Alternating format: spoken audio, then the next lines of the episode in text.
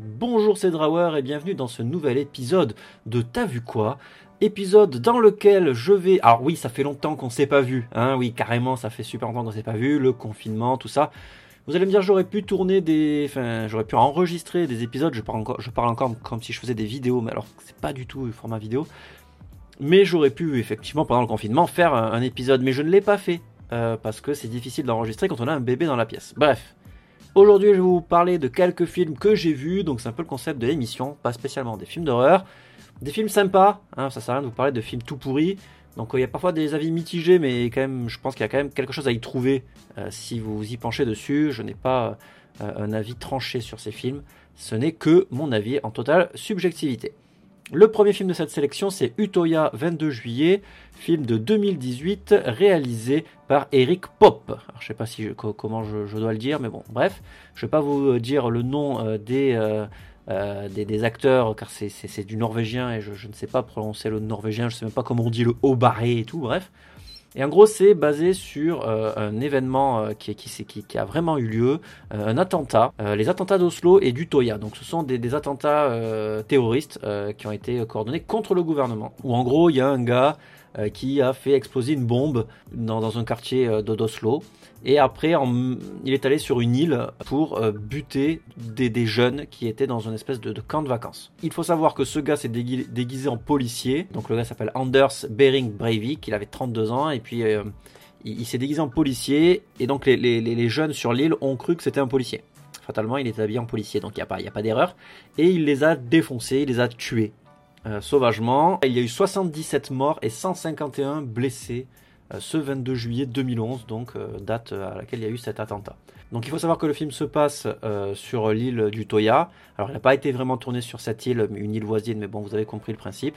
Et on y suit une, une, nana qui fait partie de ce camp de, de, jeunes de jeunes quoi voilà et elle essaye de survivre à ce tueur c'est vraiment pas mal même si c'est centré sur elle donc le film est tourné en plan séquence il faut savoir que le le réalisateur avait 5 jours pour tourner son film. Euh, lors du quatrième jour, il a réussi à faire sa, séquence unique. Il faut savoir aussi que le troisième jour, il avait testé de faire euh, une séquence et qui n'a pas, euh, pas marché parce qu'il y a eu des orages et tout. Il n'arrivait pas à parler avec ses caméramans. Bref, c'était la merde.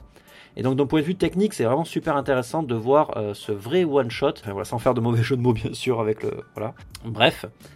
Euh, ce film est super intéressant, c'est un, espèce de thriller dramatique vraiment intense. Vu que c'est basé sur un fait réel, c'est d'autant plus fou quoi. Euh, je vous invite donc à regarder ce film. Je sais qu'il y, a un docu qui a été fait sur, euh, sur Netflix aussi, qui, vient compléter ce, long métrage. Donc Utoya 22 juillet, excellente découverte. Donc voilà, donc c'est vraiment un film très très cool que je vous conseille euh, parce que là, ça nous permet d'avoir un petit peu, qu'on peut comprendre, enfin entre guillemets, comprendre les, victimes, en tout cas les, rescapés, parce qu'il y a des, euh, rescapés à ce massacre et qui ont pu donner euh, un peu leur version des faits pour faire ce long métrage. Ok, le film suivant c'est Threads, film de 1984 réalisé par Mick Jackson, donc c'est le gars qui a réalisé Bodyguard. Euh, voilà. Euh, bon, on s'en bat les couilles parce que Threads c'est vraiment euh, son chef-d'œuvre pour moi. C'est un film post-apocalyptique, mais, mais pas que. C'est-à-dire que c'est un film de science-fiction qui imagine un drame nucléaire avant, avant le, drame, pendant le drame et après le drame. Donc on peut imaginer la société. Donc ça se passe en Angleterre, euh, on, y suit euh, des, familles de, classe moyenne qui essayent de, survivre à une attaque nucléaire, quoi, en gros. Donc en gros, ça pète. Il y en a qui arrivent à, avoir des bunkers pour, se protéger, donc la haute. les autres ne font que le bouffer en pleine gueule et doivent survivre à ça. Donc il y a le moment où, où ça brûle, le moment où ça explose, le moment où il y a la fumée, et il y a tous les moments après où il n'y a plus il n'y a plus de vivres, il n'y a plus, d'eau, il n'y a plus d'électricité, enfin, tout est contaminé, c'est la merde. Donc les gens essayent de s'en sortir tant bien que mal. Il y a les gens qui viennent piller, il y a, tout. Donc c'est, c'est un téléfilm, voilà, donc qui est sorti en 1984. Il a le grain du, du téléfilm hein, qu'on peut voir le dimanche après-midi euh, avec un plaid sur les épaules, mais il est super bien réalisé, il est super flippant, il est super creepy, et surtout post-confinement encore tu te dis, mais on a de la chance de, faire face, encore avec des guillemets, hein, de faire face à une, juste à une épidémie, parce que si on devait faire face à une attaque nucléaire, ça serait l'enfer, putain, l'enfer sur Terre. Et là, ce film nous permet de prendre conscience euh, de ça, de, prendre conscience que putain, la bombe nucléaire, c'est vraiment de la merde, quoi. Alors, on s'en doutait, hein, évidemment, on s'en doutait, on n'est pas con, mais le voir avec des images aussi dures et Et, franchement, il, y va pas avec le dos de la cuillère, tu vois, Mick Jackson. C'est-à-dire qu'il montre vraiment des images horribles où ça fait super réaliste en fait, malgré le côté utopie, dystopie même, devrais-je dire euh, parce que c'est pas du tout une utopie que de voir péter euh, le monde, c'est plutôt une dystopie. Mais voilà, donc c'est vraiment terrible. Euh, je, je, m'attendais à rien en voyant ce film et c'était une grosse, grosse claque. le gars, il a fait ça avec, avec l'argent du bord un petit peu. Il, a, il trouvait pas de sponsor pour le faire passer à la télé, donc. donc voilà, donc ça a posé des problèmes. Il a, il a, il a fait shooter son film sans avoir certaines autorisations. notamment, il a, fait péter une bombe de fumée en pleine ville. Euh, du coup, les gens ont cru que c'était une, vraie bombe qui, avait pété. du coup, ils ont paniqué. C'est parti en sucette. Donc voilà. Donc, ce film a fait preuve de, plein d'astuces pour, économiser de l'argent, notamment pour les maquillages. Euh, j'ai lu que euh, pour faire les, brûlures des victimes au troisième degré, ils ont utilisé des Rice Krispies et, et du ketchup. Tu vois, c'est quand même un peu cheap. Alors, évidemment, il y a des moments qui font un peu cheap, mais le film, faites-moi confiance, est un petit bijou.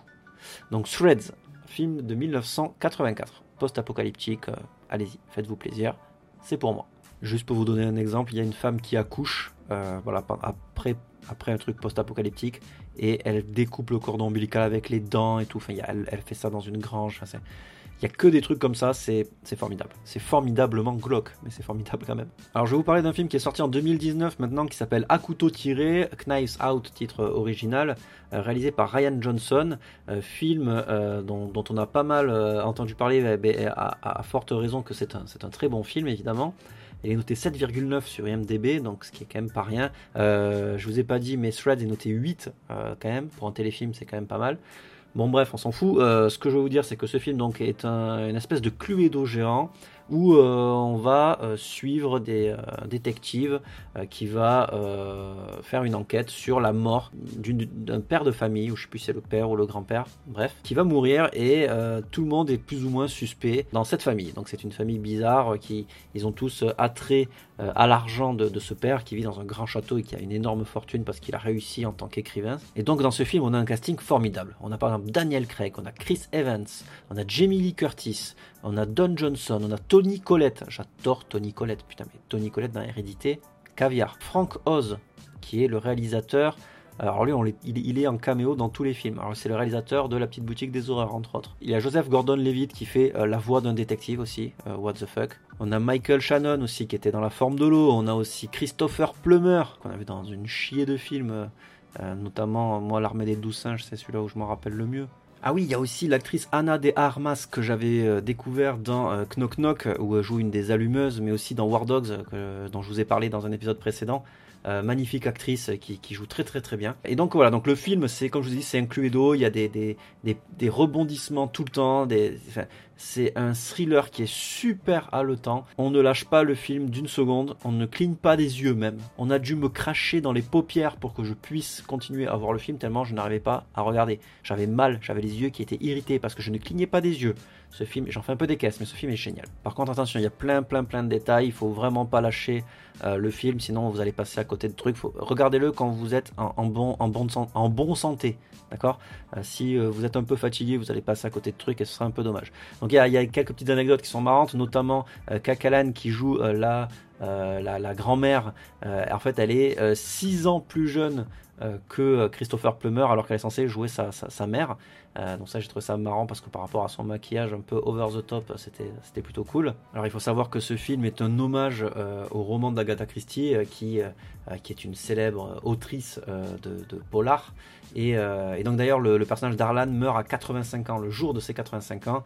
Et ben voilà, ben, Agatha Christie est morte à 85 ans. Donc voilà, c'était une sorte d'hommage à cette fabuleuse autrice de romans. Alors bien sûr, tous les acteurs sont euh, vraiment formidable. Daniel Craig vraiment excellent en enquêteur.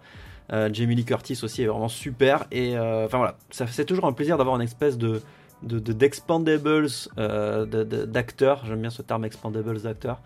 mais pour un, thriller polar, enfin voilà, pour un, film policier quoi.